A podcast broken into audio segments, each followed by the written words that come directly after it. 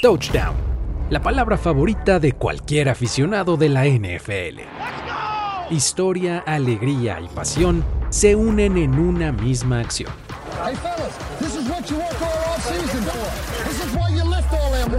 Recordemos 10 touchdowns icónicos anotados en el Super Bowl y las historias que los acompañan. Bienvenidos a Touchdown. Touchdown.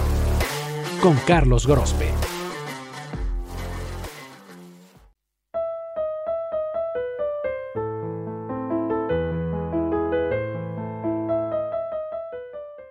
Según la psicología, la resiliencia es el proceso de adaptarse a la adversidad, a un trauma, tragedia, amenaza o fuentes de tensión significativas como problemas familiares o en las relaciones personales, problemas serios de salud o situaciones estresantes. Literalmente, significa rebotar de una experiencia difícil, como si de una bola con resortes se tratara. Para conocer una de las historias de resiliencia más apasionantes en la historia del arte, tenemos que situarnos exactamente 240 años atrás, en un año en el que cuatro virtuosos coinciden en el mismo plano. Entre ellos, están a punto de cambiar la forma en que la humanidad disfruta la música. Este clan tiene un chico en especial que destaca por encima del resto. Desde su juventud lo llaman prodigio y quienes lo han visto saben que sus cualidades son algo que parece fuera de este mundo. Sin embargo, el reconocimiento mundial lo alcanzaría ya muy tarde en su carrera. Su nombre, Ludwig van Beethoven. El año, 1783. Su arte, la música.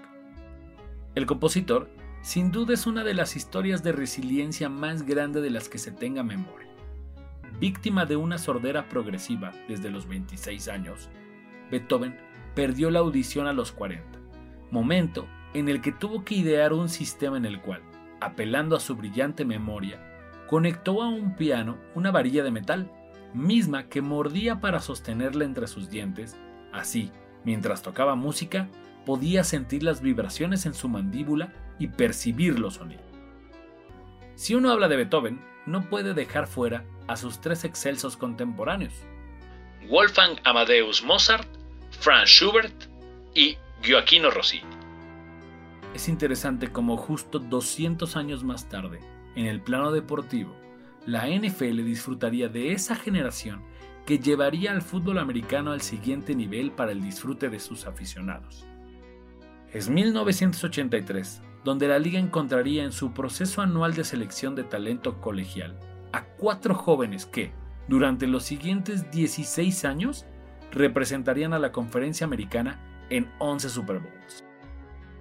Si la música presume a estas cuatro grandes mentes, el deporte de las tacleadas no se quedará atrás.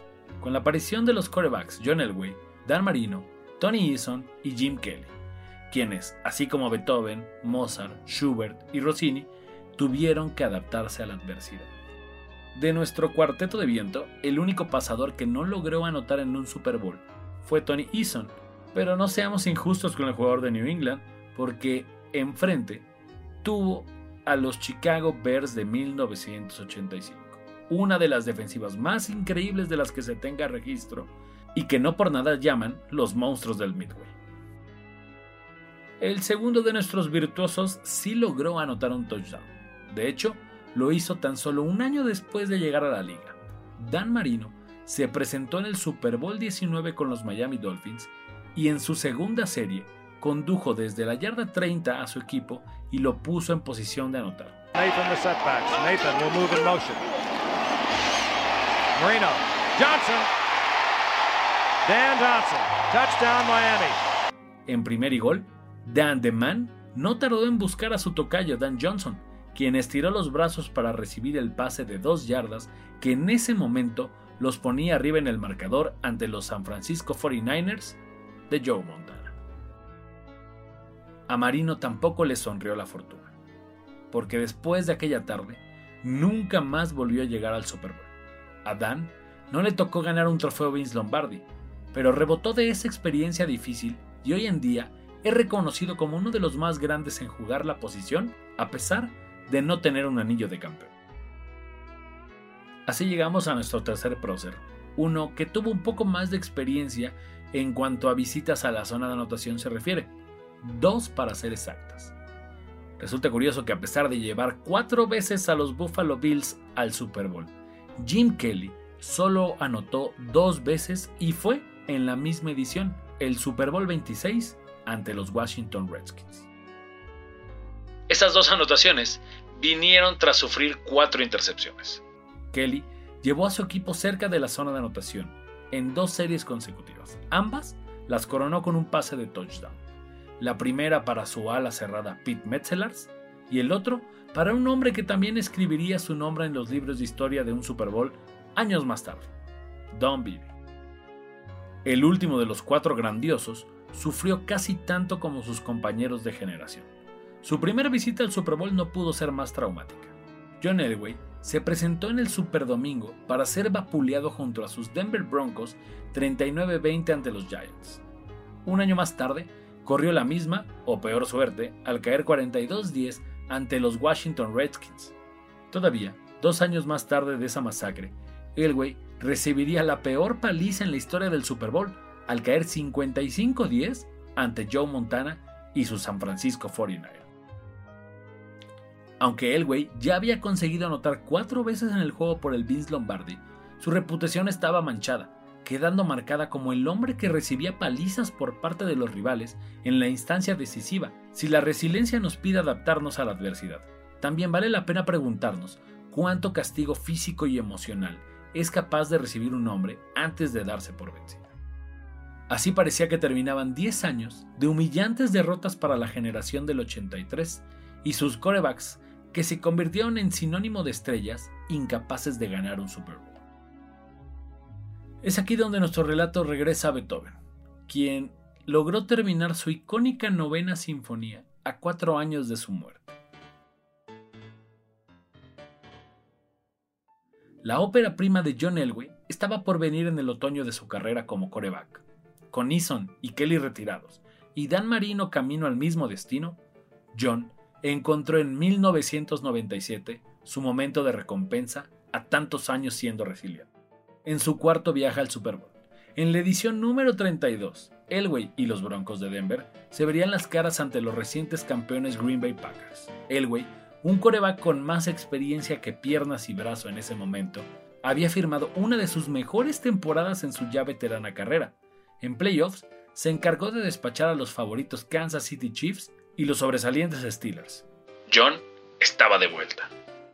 Pero contrario a los años 80, esta vez tenía un equipo que lo ayudaba a cargar con el peso de la responsabilidad, aunque fue uno en especial el que ese año hizo la diferencia.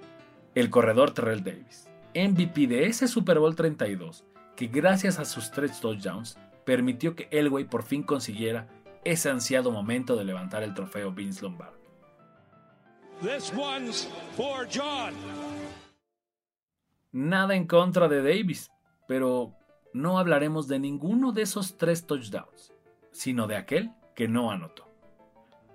Davis, quien luchaba contra el dolor de cabeza, veía borroso y se sentía incapaz de tomar el balón, se acercó a su entrenador, quien ni tardo ni perezoso le dijo, necesito que entres ahí y hagas como que lo haces.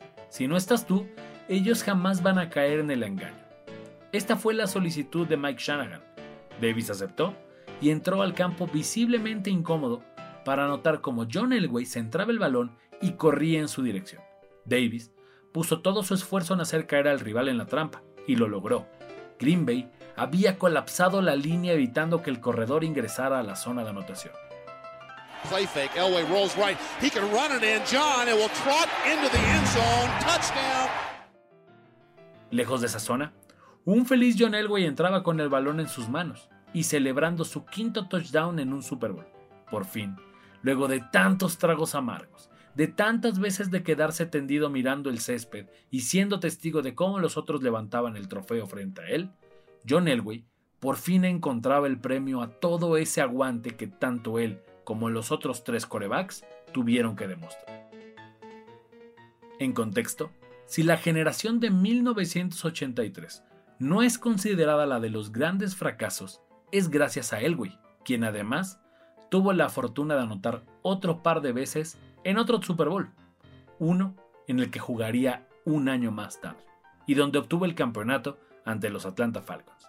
El resiliente John lo había logrado. Nadie más le diría que lo mejor estaba por llegar, pues ya podría experimentarlo en carne propia lo que tantas veces se lo negó. Sí. Este homenaje también es para ti, John.